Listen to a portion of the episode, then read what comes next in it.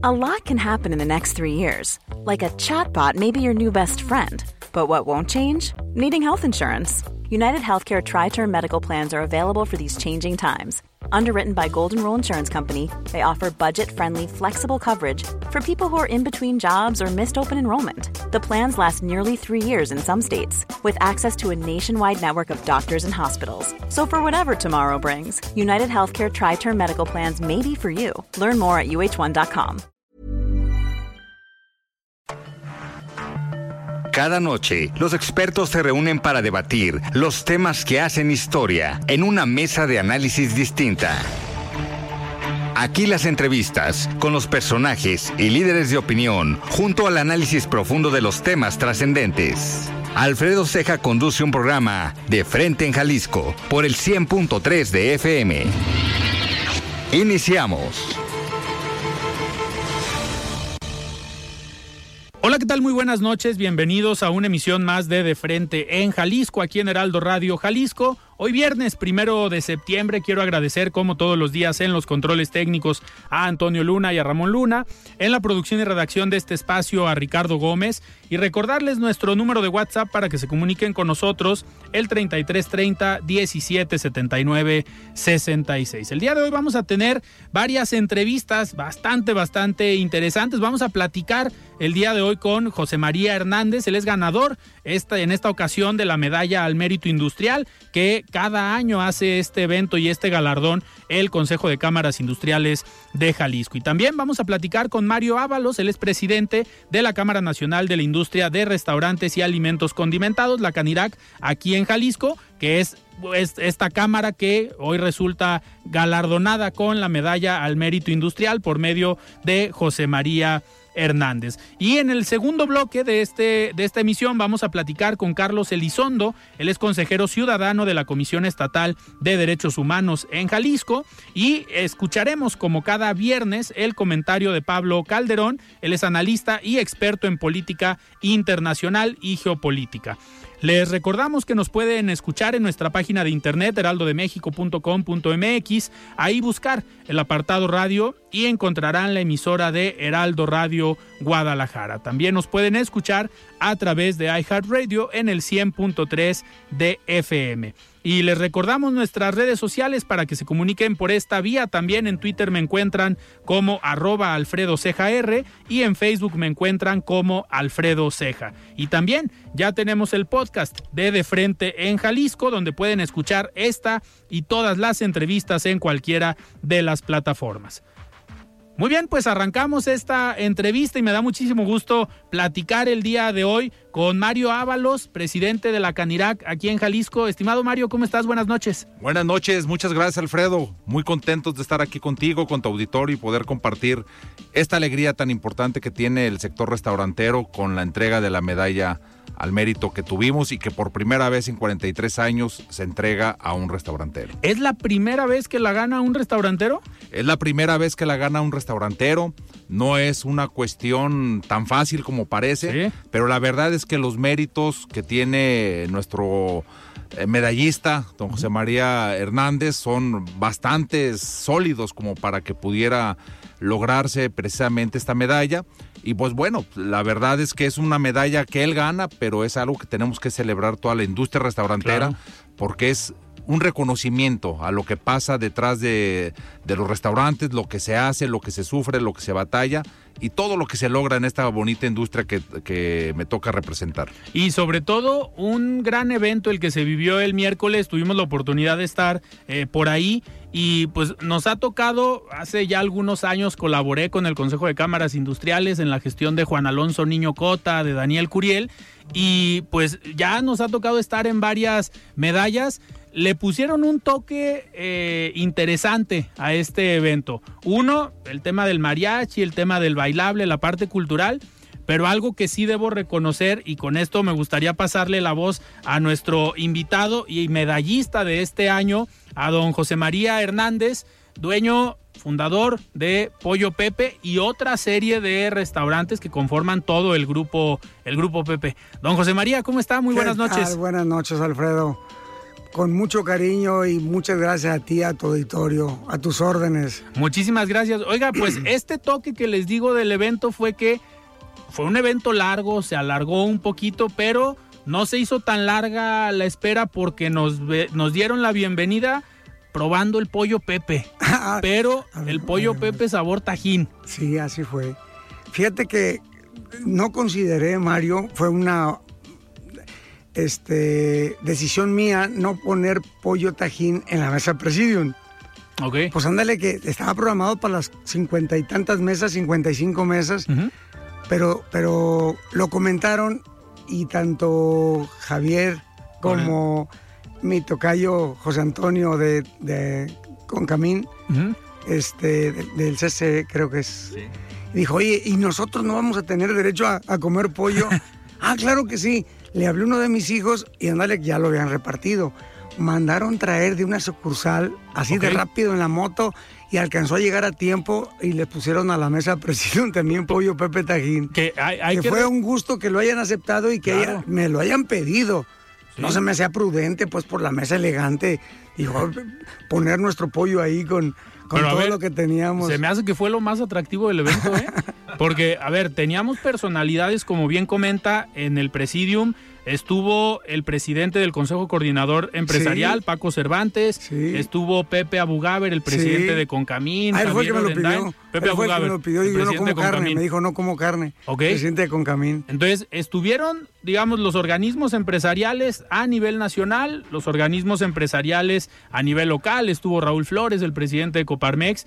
Pablo Lemos, el presidente municipal de Guadalajara, Javier Orendain en representación del gobernador y todas las autoridades, tanto líderes sindicales. Mario, adelante. No, mira, Alfredo, ¿qué te puedo decir?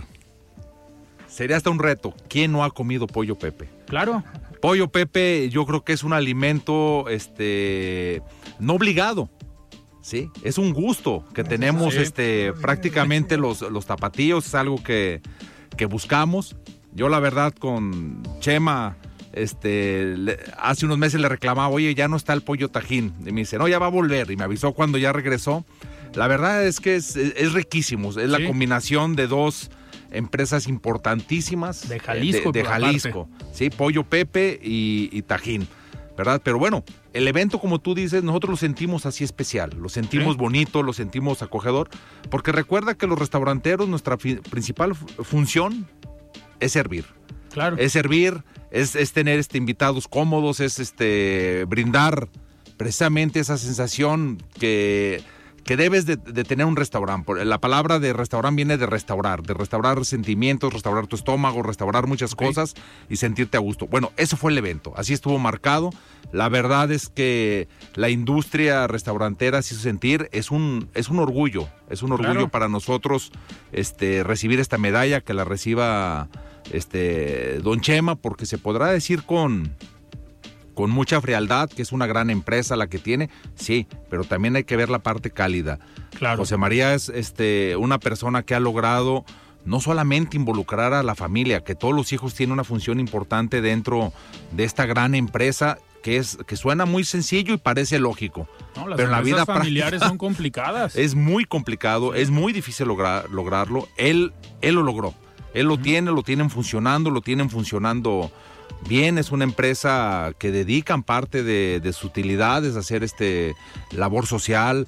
Se dedican a capacitar a, todas, a, a todo su personal. Tienen muy bien estructurados sus procesos y la verdad este, quiero decirte que es una empresa que nos genera a, nosotros eh, la posibilidad de presumir lo que se puede lograr desde, desde un restaurante. Es difícil, mucha gente no considera que un restaurante sea una gran empresa, pero cuando ves eh, em, empresas como Grupo Pepe te das cuenta toda la industria que está detrás de, ellos. Entonces, la verdad fue un, evento que sentimos muy bonito, que lo sentimos muy restaurantero, que lo sentimos muy cálido, así como tú lo, lo comentas y, la, contentísimo, ¿no? Nosotros vamos a estar de fiesta varios días presumiendo esto que se logró.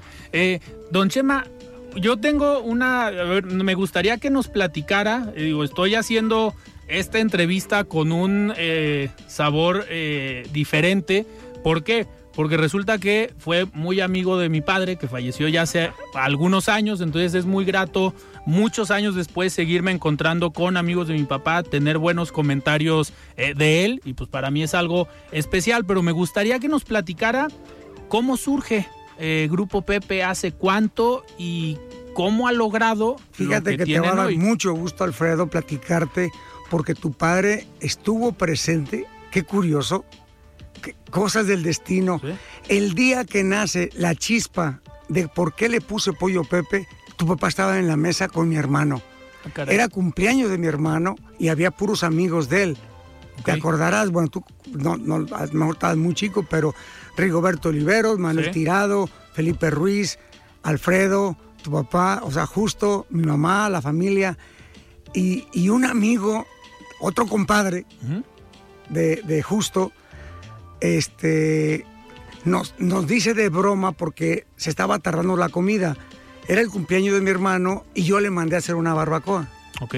Con uno de los residentes de Chapalita, ahí en Tepeyac, niño obrero. Y, le pide justo mi hermano a mi madre que si le sirve, que si le ayuda a servir las porciones para que ajustara para todos. Dijo, mamá, ¿por qué no le sirve a usted? Ah, sí, como no. Cuando saca la carne para partir la barbacoa estaba dura. Okay. No se podía servir. Y entonces, este, a ver, va a tardar un ratito, un ratito, pero un ratito eran las 5 de la tarde y no habíamos comido. Porque yo le pedí a mi hermano que si podía hacer ya que pasara la hora de la venta, porque me pidió prestado el restaurante para hacer su fiesta. Okay. Fíjate nomás todo lo que tengo que platicar porque es que tu papá estaba con nosotros. Qué curioso. Entonces uno de ellos le dice a uno de mis meseros, le digo, oye, este, ¿y, y no habrán que sea por mientras un pollito Pepe? Yo andaba buscando el nombre, mi negocio se llamaba Pollos Don Víctor. Ok. He platicado que compré un traspaso, se llama Pollos Don Víctor, y yo ya no quería que se llamara Pollos Don Víctor. ¿Cómo le pongo, cómo le pongo, cómo le pongo? Cuando nace la chispa en este cumpleaños de mi hermano, le dicen a mi mesero, oye, dice, dice el señor del que está en la cabecera que si, que si no hay un, hace un pollito Pepe. Él se refería a un pollito churpio, Pepe. Lo que pasa es que en la zona rural se le dice Pepe a un animalito huérfano. Ok. Entonces, pero yo Pepe lo apliqué, para mí fue una chispa contraria, porque en el rancho los becerros Pepes que teníamos en el corral eran becerros gordos, becerros criados en casa como una, como una mascota. Okay. Entonces un pollito Pepe pues es un pollo criado en casa, un pollito chiqueado, un pollito gordo, bonito, mansito, tal. Y bueno, pues eso es un pollo Pepe. Y me da la chispa yo buscando el nombre. Dije, se va a llamar pollo Pepe. Y entonces, pues bueno, pollo Pepe sería como un pollito huérfano, pero yo lo digo, un pollo Pepe es un pollo que no tiene madre. pero pensando en el buen sentido de la palabra, ¿no? Un pollo que no tiene madre de sabor. Y por eso se llama el pollo Pepe. Pero me da mucho gusto, Alfredo, porque tu papá estaba en la mesa de esa reunión.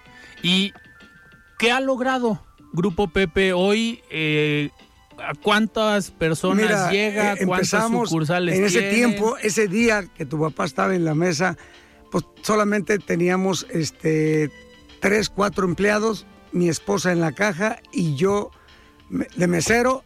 Y este mesero que te platico era un compadre mío, que lo quiero mucho, aquí anda en Guadalajara ahorita, vive en Estados Unidos. Y este, pues era, éramos prácticamente cinco muy rápido, sé que los tiempos no nos dan, pero hoy por hoy andamos cerca de los 2.000 trabajadores. ¿sí? Tenemos 60 sucursales de Pollo Pepe, tenemos otras marcas, se llama Grupo Pepe porque hoy por hoy tenemos cinco marcas. Entonces, tenemos el Pollo Bronco, que es un pollo estilo carnitas, que hoy, hoy se inaugura la sucursal 121. Ya se la enseñé aquí a Alfredo en la previa. Este, tenemos otra marca de pizzas que son 19, 20, no lo recuerdo. Eh, Pipinos Pizza. Ok. Porque Pipinos quiere decir Pepe en italiano. Ok. Entonces, pollo Pepe, pollo bronco, Pipinos. Y luego otra marca que se llama Barbacos, queriendo cambiar de proteína, no solamente pollo, ahora tenemos también tacos de barbacoa. Ok. Se llama Barbacos.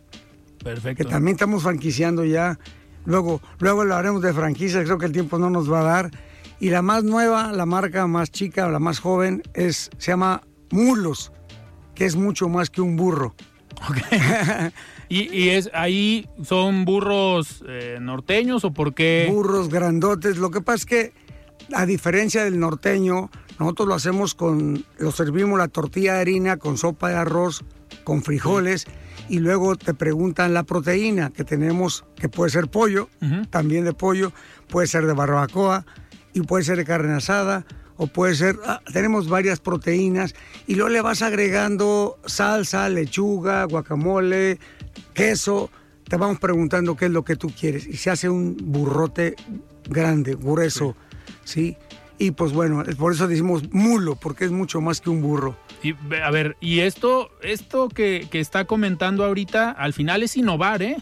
En los procesos, es innovar en el mercado porque utiliza los mismos, digamos, eh, recetas o productos de otro de los restaurantes para eh, ofertar algo distinto al, público. Exactamente. El, pollo que damos, el pollo a la parrilla, es pollo a la parrilla, pues es de pollo Pepe. O sea, es con la receta de pollo Pepe. La barbacoa, pues es de barbacos. O sea, sí lo damos con... Y el, y el hecho, las ideas que salieron, cómo rellenarlo, qué ponerle, pues es una combinación entre a la pizza, tú me preguntas cómo la quieres y le pongo a la base, salsa, queso, pero luego le puedo poner una serie de ingredientes y ahí también la idea del burro, de por qué ponerle diferentes proteínas, como tú la quieras. Claro. Sí, entonces de ahí nació la idea de, mulos. Eh, don Chema, ¿y cómo, a ver, sabemos que durante la pandemia, pues todos los sectores le, le batallaron. Eh, ya hemos hablado con diferentes presidentes de cámaras para ver cómo salieron adelante durante la pandemia. Ahorita, por suerte, pues ya el mercado se ha recuperado. Eh, pareciera que pues está avanzando y se está creciendo en los diferentes eh, sectores. ¿A ustedes cómo les fue como grupo? A, nosotros nos agarró, fíjate que bien parados, porque la pandemia nos cerraron los comedores, Mario. Nos cerraron los comedores pero nosotros teníamos desde muchos años desarrollado la venta de, a domicilio. Servicio a domicilio, sí. Sí, desde 1992 tenemos servicio a domicilio. 1990 empezamos a llevar al mercado de abastos precisamente a las bodegas porque no, no estaba desarrollado el servicio a domicilio, fuimos los pioneros. Entonces nosotros teníamos desarrollado servicio a domicilio en todas las tiendas, todas las sucursales, pero además ya habíamos iniciado con todas las plataformas. Fuimos de los primeros que empezaron a entregar a domicilio vía las plataformas de Uber, Didi, Rapid, que ya estaban.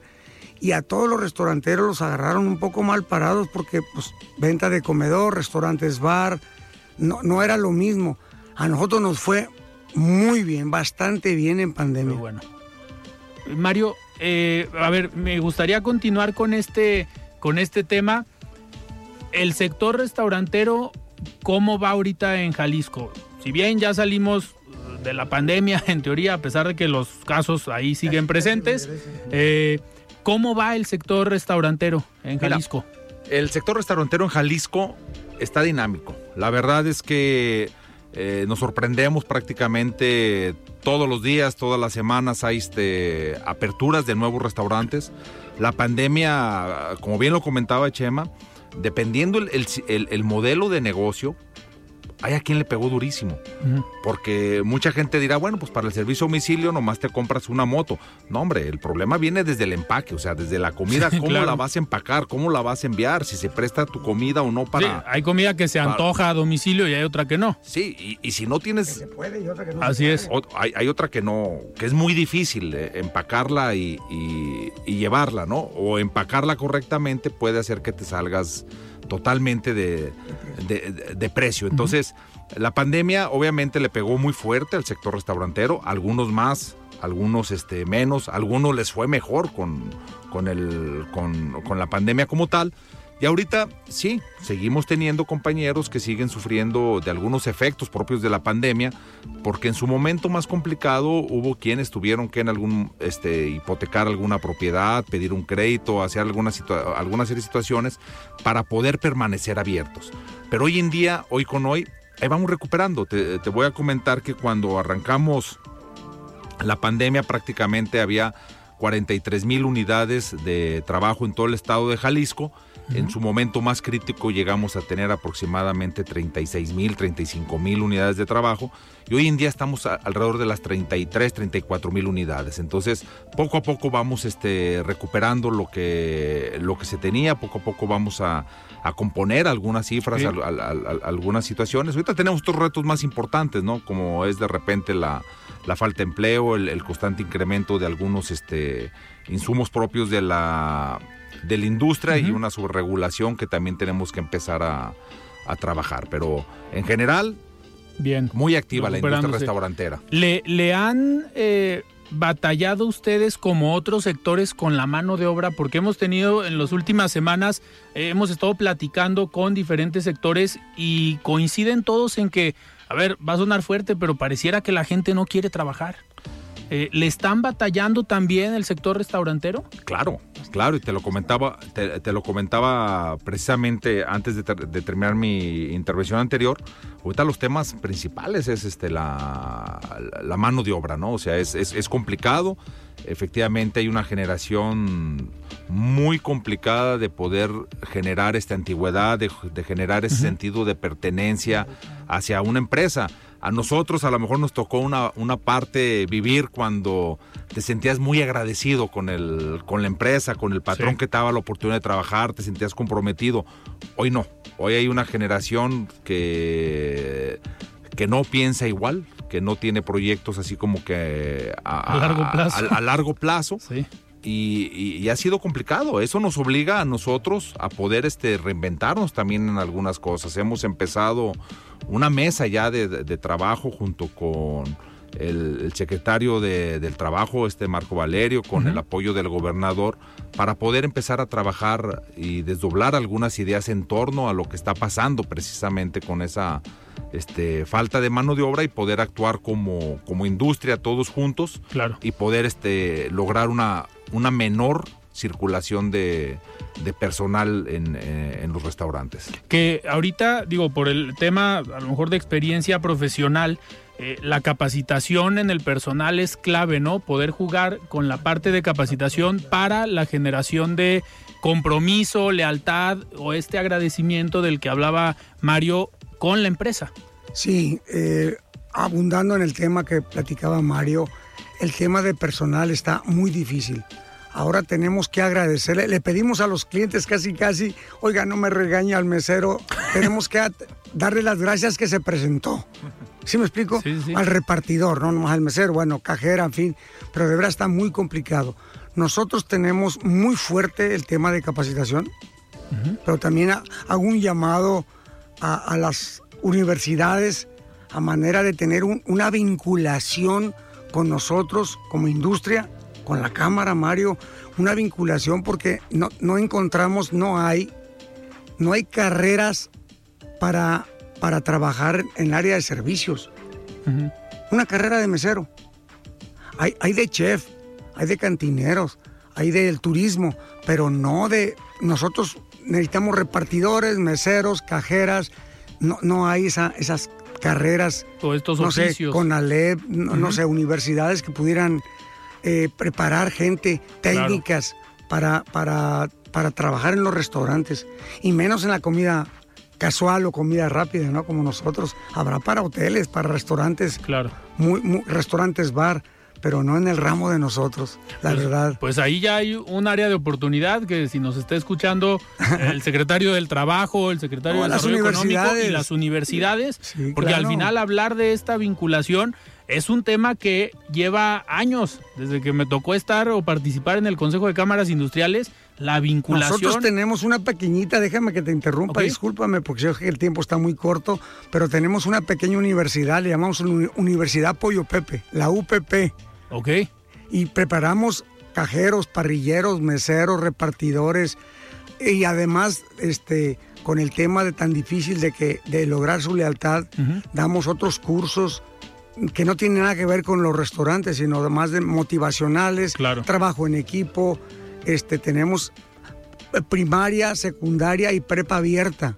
que es algo que usan ustedes como empresa. Sí, claro. Claro. Pero aparte cursos de, de, lo que quieras, o sea, de, motivacionales, de ¿cómo, le llaman? Como habilidades blandas, desarrollo personal. Desarrollo personal, mucha, muchos cursos nuestra escuela está casi siempre saturada con diferentes cursos para toda nuestra gente, para todos los trabajadores de las franquicias también. Qué, interesante, digo, porque esta capacitación ya de parte de las empresas que se vuelva algo rutinario o algo de todos los días. Mario, ¿quieres comentar algo? Sí, claro, mira, comentarte que en, que en ese sentido sí hemos estado trabajando ya precisamente en un programa de capacitaciones. Lo, lo estamos trabajando con la Secretaría de Educación de Jalisco y que, que, a través del IDEF que, hay en todo el estado de Jalisco, hemos desarrollado ya unos cursos precisamente para meseros, para el, personal de barra, para incluso hasta para la hoster que, deben de saber, porque lamentablemente luego hay restaurantes que dicen, este no sabe nada que hacer, ponlo de mesero. No, por favor, es, de las piezas más importantes el mesero, es el que ese prácticamente es el, único que tiene contacto con el cliente, es, la cara del, del negocio. Entonces, se está trabajando, estamos yo creo que a punto de con el secretario Juan Carlos poder este, dar a conocer este, este, proyecto, pero ya está muy avanzado, ¿eh? ya, ya han ido propuestas, venido, corregido y todo, y la verdad está muy interesante. Ya, cuando esté cercano a implementarse, abierto el espacio para que vengas a platicar. Muchas gracias. En Jalisco. Mario, te agradezco. Se nos fue el tiempo, tenemos que ir a un corte, pero muchísimas gracias por estar hoy aquí en De Frente en Jalisco. Alfredo, muchísimas gracias. Un saludo a toda tu a todo tu auditorio y muchas gracias, estamos al orden cuando guste. Y felicidades a la Cámara. Y don Chema, muchísimas, felicidades y muchísimas gracias. Gracias, Alfredo. Yo estoy muy agradecido con Mario por el cabildeo que logró ahí con los presidentes de las cámaras. A, través de él, pues fui merecedor de esta medalla al mérito este, industrial. Que la verdad no, sentí que no la merecía Mario. Muy orgulloso de haberla recibido. No, claro que sí la merecía. No, no, a ver, no, hay que perdernos, Chema. O sea, el, merecimiento siempre lo trajiste. O sea, tú has hecho mucho para merecerlo, lo único que faltaba era concretarlo, ¿verdad? Pero el mérito, tú siempre lo trabajaste, siempre lo tuviste, por favor. Perfecto, pues platicamos con don Chema Hernández, ganador de la medalla al mérito industrial en la edición número 35 de Industriales Jalisco, y con Mario Ábalos, presidente de la Cámara. Perdón, 43, se me fue. 43. 43. Bueno, pues muchísimas gracias a los dos. Nosotros vamos a un corte y regresamos. Siga con Alfredo Ceja y su análisis de frente en Jalisco por el Heraldo Radio 100.3. David Colmenares, auditor superior de la Federación en el Heraldo Radio. Del 22 al 25 de agosto pasados, la Auditoría Superior de la Federación participó en el taller de intermediación de asistencia ampliada a las entidades de fiscalización superior. Dicho taller tiene como objetivo estrechar los lazos de cooperación entre las fuentes de asistencia disponibles y se desarrolla en tres etapas. Identificar los recursos disponibles, prestar asistencia a las entidades de fiscalización y propiciar oportunidades de cooperación. En esta ocasión, los temas que se abordaron en la reunión fueron referentes a género, anticorrupción y cambio climático. Además, se subrayó la importancia de los principios de las mejores prácticas, por ejemplo, que las entidades de fiscalización deben de participar en el diálogo político entre el gobierno y los donantes y que debe existir un foro de coordinación centrado en la rendición de cuentas. Además, que los donantes comprendan adecuadamente el contexto del país y en general que los recursos y proyectos se optimicen cada vez más y de mejor manera para que las partes involucradas cumplan sus objetivos con mayor eficacia y transparencia. La voluntad de compartir y asimilar experiencias y prácticas diversas siempre da buenos resultados y constantemente hay testimonio de ello. Un ejemplo son las auditorías Colmena, que permiten que los 51 municipios de Nuevo León son revisados por la Auditoría Superior de la Federación. 100.3 FM, El Heraldo Radio Jalisco. Mesa de análisis de frente en Jalisco con Alfredo Ceja. Continuamos. Muy bien, estamos de regreso aquí en De Frente en Jalisco y platicamos el día de hoy con Carlos Elizondo Sandoval, él es consejero ciudadano de la Comisión Estatal de Derechos Humanos, a petición de este espacio que hace algunas semanas eh, tuvimos aquí como invitada la presidenta de la Comisión Estatal de Derechos Humanos y el consejero Carlos Elizondo nos pide este espacio también para platicar, digamos, su versión y lo que está viendo y lo que está pasando al interior de la Comisión Estatal de Derechos Humanos y sobre todo en estas sesiones del Consejo eh, Ciudadano. Eh, Carlos, me gustaría primero que nada darte la bienvenida. Muchísimas gracias por, por venir aquí a cabina. Muy buenas noches.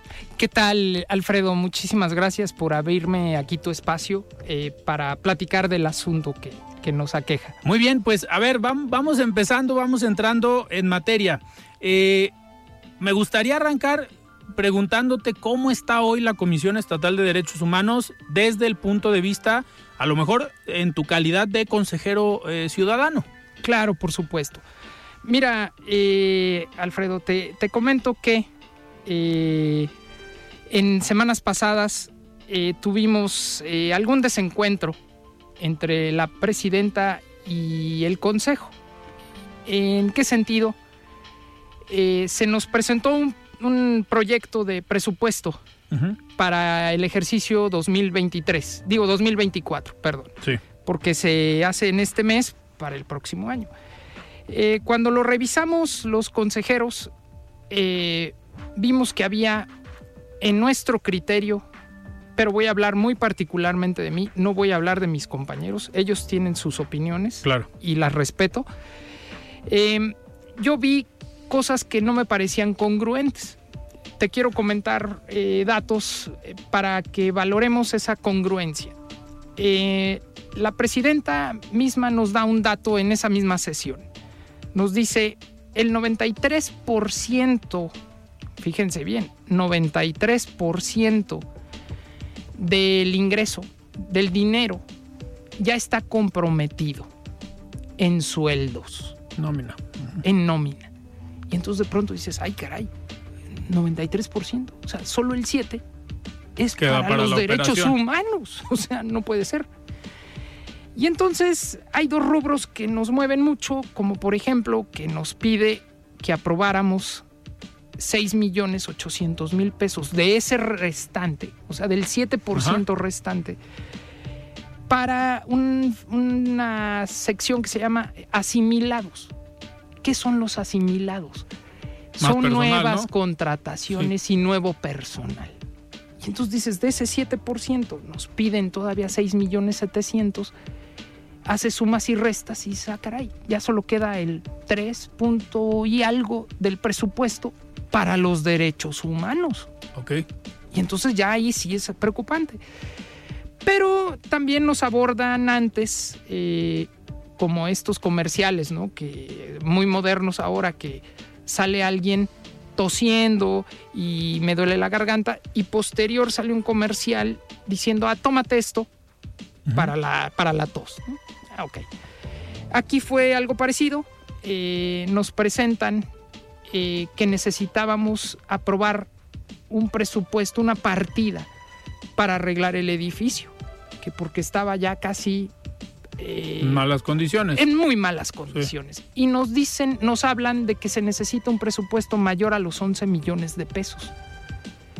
Pero que, pues como los números no dan, pues solo nos piden cuatro por el momento. Uh -huh. Y entonces haces sumas y restas y dices, ah, caray, ¿y los derechos humanos cuándo? O sea, ¿dónde está el recurso para ir a atacar lo más importante a lo que nos dedicamos? Uh -huh.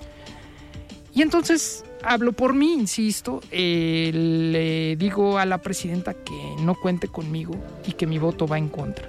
Como consecuencia, yo fui el primero en votar, eh, cuando menos el no. Uh -huh. Y de ahí, pues ya, otros compañeros en su análisis personal decidieron acompañar mi no. No uh -huh. digo acompañar por, por alguna razón, simplemente ellos dijeron no. Y el presupuesto se, se pues no se aprobó. No se aprobó. Uh -huh. ¿Qué sucede? Eh, la verdad es que le dejamos ahora el gran compromiso al Congreso del Estado. No quiere decir que no vaya a llegar el dinero o no quiere decir que esto eh, ya no vaya a funcionar mañana o que no hay, o que los sueldos están bloqueados por nuestra culpa. No, simplemente ahora el presupuesto le pasa al gobierno del digo al Congreso del Estado y ellos decidirán finalmente si se aprueba un nuevo presupuesto y con qué rubros. Si van a dar algún rubro para este tema del edificio o si van a seguir respetando esos 6 millones que son incomprensibles, la verdad, eh, para, para sueldos, para nuevas contrataciones, contrataciones que incluso son opacas, porque es personal que unos ganan 30 mil pesos y otros ganan 3 mil, 4 mil. Y entonces dices, ¿por qué estas diferencias? Y ahí empiezan también otros, otros detalles. En la página de transparencia no especifican por qué razones ganan unos una cosa y otros otra. Y también es cierto que estos asimilados eh, no tienen por qué estar trabajando precisamente dentro de una oficina en la comisión y no hay una persona que los vigile que sí hagan algún trabajo. ¿no? Y aquí me mueve porque estamos en año electoral casi casi, ¿no? Y entonces eso sí, ya cuando menos mueve a la sospecha de, ¿y este personal realmente qué está haciendo? Porque este, estas personas pueden llegar con una hojita cada semana, cada 15 días. Esto fue lo que hice, pero nadie lo supervisa. Nadie dice así. Ah, y se supone que están trabajando en algo relacionado y se supone, humanos. Pero nadie los vigila. Eh, Carlos, a ver, en este sentido, si el Congreso decide aprobar como tal la propuesta de presupuesto que se planteó desde la presidencia y que ustedes como consejeros votaron en contra. Eh, ¿Cuál sería la postura de ustedes como consejeros? Porque también digo, podemos caer en ese supuesto que el Congreso, que tiene una mayoría eh, movimiento ciudadano y que pues en la mayoría de las votaciones, incluido el presupuesto del año pasado o que se aprobó el año pasado para este año, pues prácticamente casi todas las bancadas lo votaron a favor y no hubo ningún problema, observaciones. ¿Qué pasaría o cómo quedarían ustedes como consejeros si el Congreso, digamos, con los votos de MC, los votos del PAN, de Morena, de todos los partidos, ratifican ese proyecto de presupuesto y dicen, va como nos lo mandaron, nosotros no le vamos a mover ni una coma porque creemos que sí se requiere.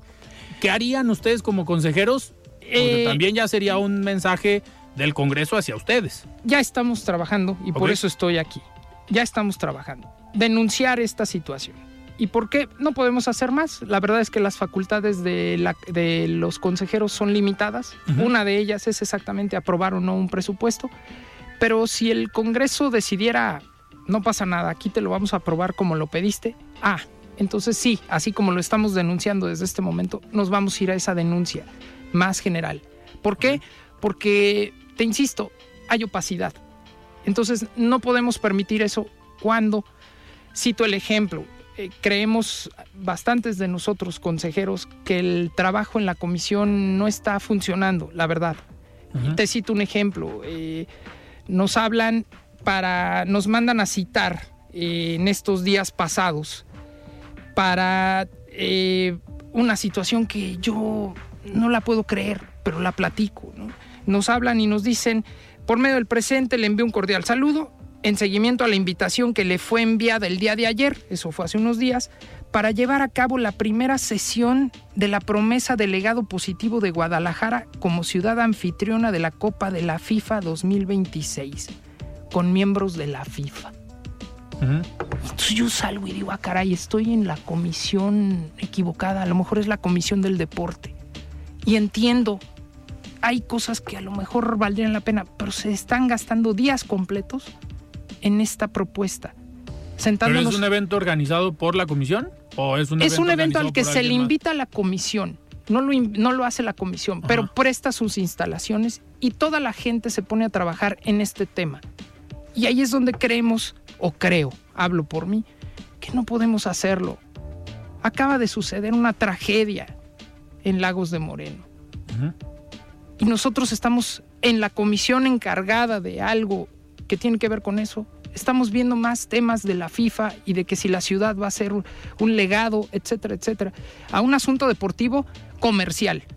Porque este tema es un tema comercial. Nos divierte, sí, pero es un tema comercial. Bueno, van a decir que el deporte es un derecho humano. la Eh, recreación, ¿no? Te quiero decir que no está exactamente dentro de la partida de derechos humanos, ¿no? Es la verdad, o sea, hay que modificarlo si es que la gente quiere eso. Pero yo creo que la gente lo que quiere es que la comisión funcione. ¿Y a qué me refiero con que la comisión funcione? Que tú puedas llegar, después de que todas las dependencias encargadas de los delitos, sea cual sea, porque no nada más son delitos de tipo penal, hay también delitos de tipo este, ecológico que tampoco se atienden, y que lleguen y se les atienda, y que lleguen y digan, oye, quiero levantar una queja, y que esa queja tenga final positivo. Y quiero decirte que estamos muy alejados de eso.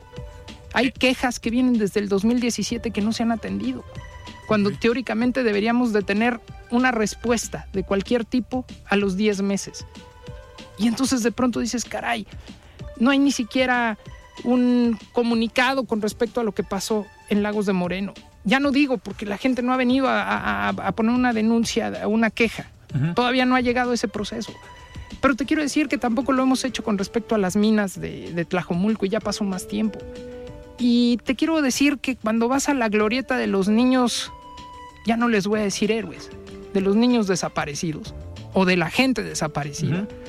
¿Y por qué lo digo? Porque ya los niños héroes ya ni se ven. Está lleno de pancartas y de mantas de cada uno de los que han desaparecido Sí. y que nadie da respuesta. Y tampoco la comisión. Y te quiero decir que a lo mejor todos van a decir, bueno, ah, este, necio. ¿Y si es un, familiar tuyo? ¿Te gustaría eso? Carlos, y en este sentido, a ver, en las sesiones que tienen ustedes como consejeros, eh, ¿le han dicho eso a la presidenta y cuál es la respuesta? Digo, porque al final, como consejeros ciudadanos, son representantes de diferentes sectores, tal vez que hacen, digamos, representativa a la población ahí en la comisión, eh, pero es una dinámica de que todos los consejeros digan, "Oye, nos tenemos que posicionar en este tema, tenemos que trabajar en este sentido. ¿Y cuál es la respuesta en ese tipo de sesiones? Caray, qué buena pregunta. Eres un profesional, abiertamente. Este, claro que sí. En todas y cada una de las sesiones, nosotros reclamamos exactamente eso. ¿Y qué se está haciendo en, este, en esta área y en esta otra y en esta otra? Y la verdad, eh, hay consejeros eh, tan, tan dentro de los derechos humanos que son representantes de organismos de derechos humanos civiles, que de repente dices, wow, esto es increíble, cómo, cómo hay gente que está dedicada día y noche precisamente en la defensa de este tema. Y esas, esos consejeros, sesión tras sesión, ¿qué se ha hecho en esto? ¿Qué se ha hecho en lo esto? ¿Y qué se ha hecho? Y las respuestas son pues muy lamentables hemos estado analizando el tema y ya vamos a dar algún paso. Este, este otro no corresponde a nosotros. Y, o sea, evasivas todo el tiempo. Y alguno que otro de los temas, creo que ya viéndose demasiado este, encajonados, dicen, bueno, ya lo estamos llevando y ya vamos a hacer tal comunicado y ya vamos a hacer tal cosa. Y no acaba de suceder. Y entonces volvemos al tema. ¿Para qué queremos esta institución no está funcionando, no está funcionando. Y venimos de una administración en la que ya nos quejábamos de la situación, que es la del doctor Barrón. Okay. Ustedes ya eran consejeros, coincidieron Yo a mí me tocó esa- los últimos seis meses del doctor y fue una, una cantidad de discusiones al tema. Y él, la verdad, en los últimos meses incluso prefirió ya no asistir a las sesiones. Eh, y entonces, pues la primera visitadora que sube como la que debe llevar las sesiones y en representación del titular, pues no daba respuesta porque ella pues no sabía de todos los temas. Entonces, está mal la institución. Hay muchas instituciones que están fallando gravemente y, y lo vemos y- diario. Y a, a ver, ustedes como consejeros, ¿a qué creen que se deba esta falla? ¿Los perfiles? Eh, presiones políticas, compromisos políticos, eh, porque al final digo, se puede decir mucho, Claro. pero la idea es que que sepamos pues, realmente cómo están las cosas y por qué están así las cosas. ¿Por qué lo pregunto y por qué hago este, este comentario? Porque al final cambia la administración, eh, sale el doctor Alfonso Hernández Barrón, ahora entra la nueva presidenta, que ya lleva un año en el cargo, pero en teoría o lo que dicen ustedes es que siguen los mismos problemas. Se han agravado. Ok. Esa es la verdad. Incluso eh, nos platican que metieron un nuevo sistema eh, para el tema de quejas y todo. Y este sistema ha sido una catástrofe. O sea, si antes era muy malo, este ha sido una catástrofe. La verdad es que te quiero comentar datos muy duros, como que, por ejemplo, el primer semestre del año pasado se levantaron algo así como 2.700 quejas aproximadamente, el primer semestre del año 2022, cuando no estaba ella todavía. Y este año, este semestre, se cerró con un récord, pero no positivo, de 1.700 quejas.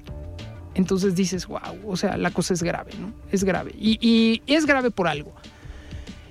Si yo salía a la calle y dijera, no, pues es que Jalisco está increíblemente bien. O sea, puedes estar tan seguro, puedes salir de paseo de fin de semana a Lagos de Moreno, a San Juan de los Lagos, y, o puedes ir al área de Vallarta sin ninguna situación y, pues, estar tranquilo. Se refleja, ah, no, esto está bien, corresponde. Pero cuando estamos viviendo lo que vivimos y te dicen que disminuyó, que porque su nuevo sistema así funciona, dices, no, espérame, esto no puede ser. entonces coincide también con las cifras de la fiscalía. Mm. desde el gobierno del estado también y desde el gobierno federal, pues según, según las cifras oficiales que manejan los gobiernos de los diferentes niveles de gobierno, pues están bajando las cifras y están bajando los delitos. Entonces, en cadenita, pues también bajan las quejas, ¿no? Bueno, yo la verdad es que invitaría a tu eh, maravilloso auditorio, porque es, eh, son gente buena las que, nos, las que te escuchan pues que nos dijeran si realmente consideran que los delitos y que las cosas malas han bajado y a lo mejor yo estoy magnificando algo que no existe. Yo la verdad es que cuando en mi calidad de consejero salgo y me entrevisto con organizaciones de los derechos humanos, eh, en las mesas de trabajo me dicen todo lo contrario, que ellos consideran que de la pandemia, donde sí bajaron los delitos, porque sí, la pandemia sí hizo ese efecto como consecuencia pero que después de la pandemia, cuando ya se dio, por decirlo así, banderazo de podemos empezar a hacer nuestra vida, los niveles de delincuencia y de delitos eh, aumentaron en un 30% más de como se habían quedado antes de la pandemia. Y entonces dices, ah, caray. Y luego me enseñan números oficiales de ellos y dicen, mira, tantos desaparecidos en el 2021, tantos desaparecidos en el 2022 y tantos desaparecidos en el 2020. Y entonces dices, ah, caray, ahí está la, ahí está la cadenita donde dices, ah, desaparecieron tantos delitos, pero luego se abrió el tema y vámonos, se disparó. Entonces, pues lamentablemente, eh, ¿qué te puedo decir? Eh, cuando nos presentan estos números, en lo particular, no estoy de acuerdo con ellos. Y por eso estoy, pues, en todos los foros y con todas las organizaciones reuniéndome pues precisamente para eso que tú comentaste ahorita. A lo mejor yo soy el equivocado y no se vale. Tampoco no se vale de hablar por hablar. Pero cuando veo eso, no Carlos, y por ejemplo, ¿qué te dicen? A ustedes como consejeros sí representan una parte de la población, pero están en contacto con colectivos, con organizaciones no gubernamentales, con asociaciones civiles. Eh, ¿Qué les comentan ellos eh, sobre el actuar hoy de la Comisión Estatal de Derechos Humanos y qué, están pensando hacer. Porque al final, pues mucho se ha dicho que también las asociaciones civiles o algunas, pues solo, pues, solo hablan o queda en la charla del café, pero están movilizando, se están pensando hacer algo. Eh, principalmente no sobre las problemáticas que enfrentan en el día a día, no, sobre lo que está ocurriendo al interior de la Comisión Estatal de Derechos Humanos. Bueno, mira, te quiero comentar que el día de ayer o antier fue el Día Internacional de las eh, Víctimas de Desapariciones Forzadas. Con todo y la lluvia, con todo y el mal clima que hubo, se manifestaron miles de personas. Sí. Y anduvieron por todo el centro de la ciudad y venían desde otros lugares. Y te quiero decir que eh, están indefensas todas esas personas, totalmente indefensas. Porque tocan la puerta y por eso llegan a esas marchas, porque la- cuando tocan las puertas nadie les abre. Y cuando les abren les dicen, no, no, eso que dices es falso. ¿Falso? ¿Que ya no regresó mi hijo? No, no, es que se ha de haber ido con una muchacha.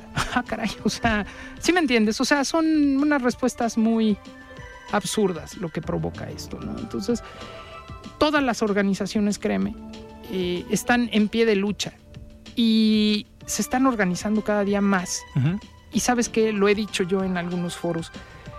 eh, ¿Qué le puedes decir a una madre cuando le desaparecieron a su hija, a su hijo o a toda su familia? No, ¿Cómo le puedes decir, No tranquila, sigue viviendo? No, lo que sucede es que hay dolor, odio, rencor y deseo de venganza. Y eso es lo grave. Y como resultado de todo esto, pobreza, retroceso. Y entonces, ¿qué vamos a hacer? Pues Tenemos que trabajar en, algún, Sí, en todos los sectores. al final hay mucho trabajo entonces por, por hacer.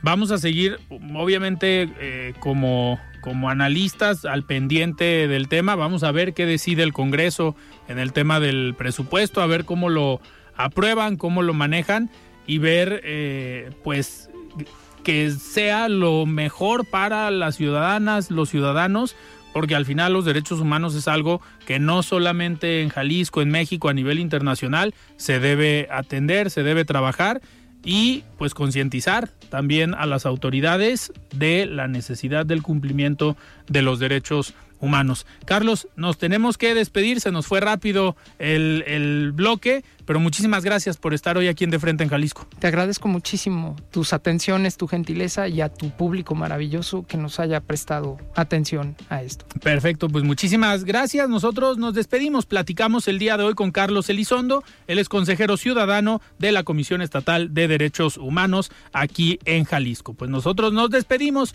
Yo soy Alfredo Ceja. Muy buenas noches. Alfredo Ceja los espera de lunes a viernes para que junto con los expertos y líderes de opinión analicen la noticia y a sus protagonistas. Esto fue De Frente en Jalisco, otra exclusiva de El Heraldo Radio.